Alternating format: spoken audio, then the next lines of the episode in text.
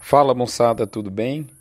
Aqui é o Rodrigo Buquerque, você está comigo no Mini Front, edição número 376, e que dessa vez tem um título interessantíssimo: O que tem por trás da interrupção dos embarques China. Moçada, falando um pouquinho mais baixo dessa vez, porque estou um pouco atacado, como diz um amigo meu, da gripa. Gripei de uma vez e a garganta quis dar o, o quis negar fogo e a gente está fazendo uns gargarejos com própolis e, e, e, vamos seguir em frente aqui. Pessoal, seguinte, da última semana para cá, após a, vamos falar assim, a, a autossuspensão que a China, que nós a, a, nos impusemos em relação à exportação para a China, através do Ministério da Agricultura, está predominando no mercado um cenário com três características básicas. É um cenário opaco, volátil e indefinido. Ou seja, opaco porque ninguém enxerga muito mais do que uma semana. Volátil porque tem tido variações de preço muito rápidas e intensas e tudo segue indefinido, portanto, nenhum elo quer tomar grandes posições direcionais nesse momento. A gente viu que no início da semana muitos frigoríficos ficaram fora de operação com interrupção de abate em várias plantas. De terça ou quarta em diante, o mercado foi abrindo, as operações foram voltando a funcionar, porém com grande dispersão. Inclusive, algumas plantas foram anunciadas em férias coletivas bem curtas e outras um pouco mais longas e outras ainda com especulação de férias coletivas. Esse é o, o, o, panorama que a gente viu do ponto de vista de operação. Lembrando a você que esse mini front chega até você num oferecimento sempre especial da MSD Saúde e Reprodução Animal, VMAX, aditivo melhorador de desempenho em bovinos, Conan com a sua linha Aglomerax, especialmente formulada para uso no período das águas. Boitel da Agropecuária Grande Lago, maior boitel da América Latina, em Jussara, Goiás. Bifeto, suplemento energético para quem quer adensar a dieta de bovinos. E, por fim, frigorífico Minerva. Moçada, do ponto de vista de preço, quando o mercado abriu, a gente viu tentativas de redução, pelo menos do ponto de vista de oferta de compra, de até cinco reais.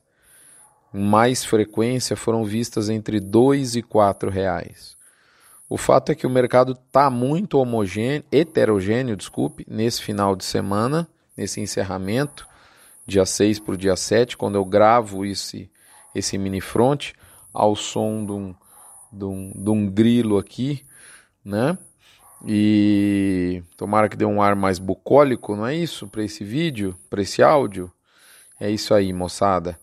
E a gente percebe, assim, é até natural essa heterogeneidade de mercado, visto que também não é homogêneo o percentual de plantas aptas para exportar para a China de cada empresa. É, então, como o que foi atingido foi a exportação chinesa, então e isso não é homogêneo entre as indústrias, o impacto também é diferente em cada indústria, não tenha dúvida. É, a gente percebe as escalas também despadronizadas, né? É, em geral, elas estão mais curtas, o que a gente entende que de alguma maneira tem até um, um fundo proposital, já que ninguém quer realmente firmar o pé né, antes de ter uma definição maior. É, só que é, elas têm um, um, uma é, tendência de terem encurtado na última semana, porém elas ainda estão confortáveis.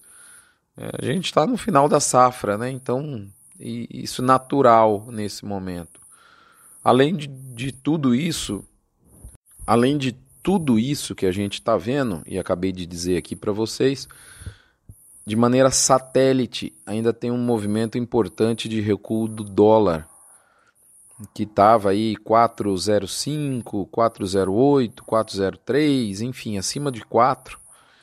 E agora baixou, ele, ele, ele rompeu a barreira dos 3,90 e isso acaba complicando a monetização em reais das carcaças vendidas em dólar. Então tira um pouco também do ânimo do, do frigorífico.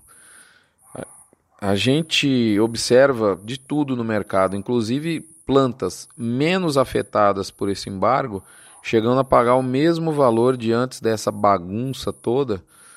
É, a, e plantas assim que estão precisando produzir para mercados que não são China, ao verem suas escalas encurtarem, porque o pecuarista também está retraído nesse momento, todos os elos então é, estão. Então a gente percebe alguns negócios até no mesmo valor de antes dessa, dessa problemática toda. Então, a conclusão é que tem de tudo.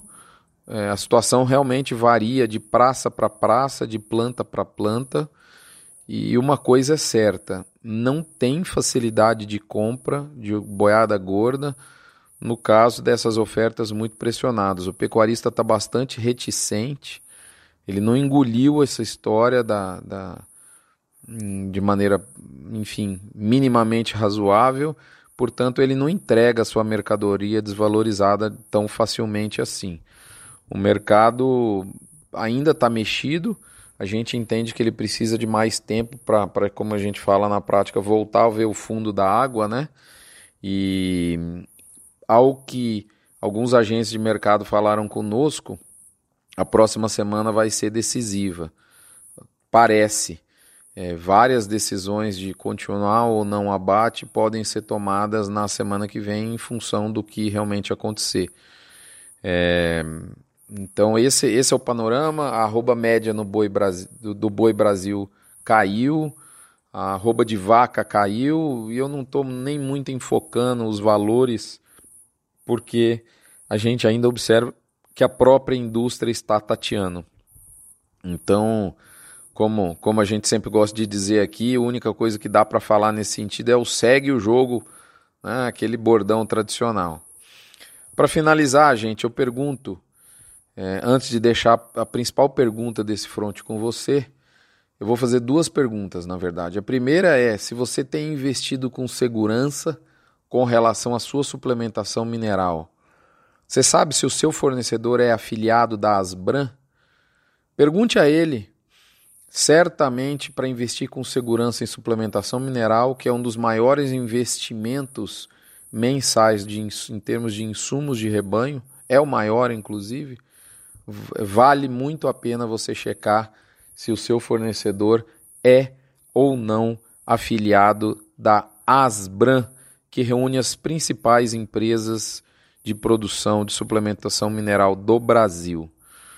Moçada, e por fim eu deixo uma pergunta intrigante. O que, que tem por trás dessa decisão do Brasil de suspender os embarques para a China? Eu tenho a minha ideia sobre isso e é o que eu discuto com você, abro com você no Front Premium dessa semana. Lembrando a você que você se torne um assinante do Front para poder contribuir com a principal obra de caridade do Brasil, que é o Hospital de Amor, porque 6 a 8% da sua assinatura é repassada ao hospital. Até a próxima semana, fiquem todos com Deus. Nós nos encontraremos nesse mesmo espaço com toda certeza. Até lá.